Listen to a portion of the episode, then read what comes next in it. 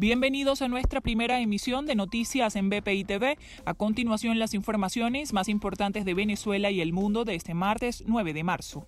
En Estados Unidos, luego de la aprobación del Estatuto Temporal de Protección para los venezolanos que se encuentran residiendo en el país hasta el 8 de marzo, las solicitudes serán recibidas desde el 9 de marzo en adelante por 180 días. La medida podría beneficiar a los más de 323 mil migrantes que se encuentran en condición irregular. Entre los elegibles para el estatuto son los migrantes que tengan solicitud de asilo, los detenidos con procesos migratorios o venezolanos con doble nacionalidad. Trámite tendrá un costo de 545 dólares. Escuchemos a Héctor López, abogado de inmigración en Estados Unidos. El TPS, como fue eh, pasado, requiere que la persona tuviese presencia física en los Estados Unidos hasta el día de ayer, 8 de marzo. Pero las aplicaciones van a ser posibles a partir de hoy, 9 de marzo. Por lo tanto, el periodo de registro de los 180 días va a correr desde el día de hoy hasta el 9, perdón, el 5 de septiembre del 2021. Estados Unidos recomendó a su población a no viajar a México durante las vacaciones debido a las altas cifras de contagios que registra el país azteca, que ya alcanza los 90.923 muertos y 2.130.477 casos positivos.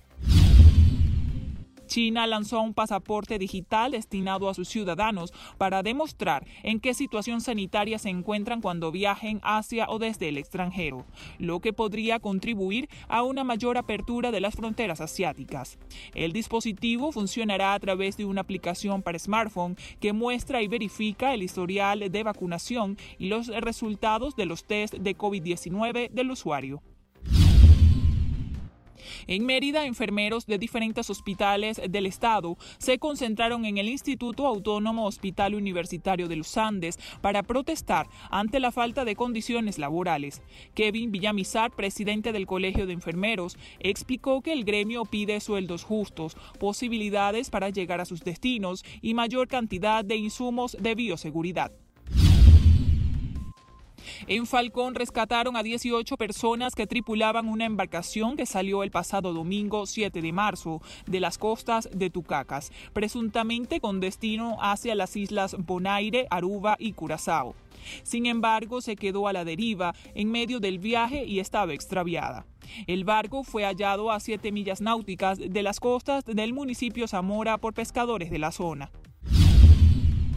En Anzuategui, Tibisay Triana, directora del complejo hospitalario Luis Racetti, alertó que registran déficit de equipos para suministrar oxígeno a los pacientes con COVID-19 en condiciones de moderado a grave. Explicó que a los familiares se les solicita un regulador de oxígeno que se conecta a la pared. La directora aseguró que es una precaria situación estarle pidiendo equipos a los parientes, pero el personal médico trabaja en situaciones precarias. En el estado Zulia, el gremio de transporte público asegura que se encuentra en emergencia, sin poder abastecer de combustible sus unidades para poder trabajar. Desde hace un mes no han podido surtir sus autobuses con gasoil, producto de las continuas fallas en el despacho. Esta situación los mantiene en un paro técnico, como lo anunciaron el pasado viernes 5 de marzo. En el estado portuguesa, el despacho de combustible, principalmente de gasoil, es insuficiente para la operatividad de los sectores de transporte público y de carga, según lo denunció Hernán Vivas, vocero del Consejo de Trabajadores del Transporte de Guanare, ciudad capital. Para el desarrollo de estas y otras informaciones, los invitamos a sintonizar nuestra señal en vivo y contenido on demand en bpitv.com o a través de Roku, Apple TV, Amazon Fire y nuestro canal de YouTube. Síganos en las redes sociales como arroba bpitv.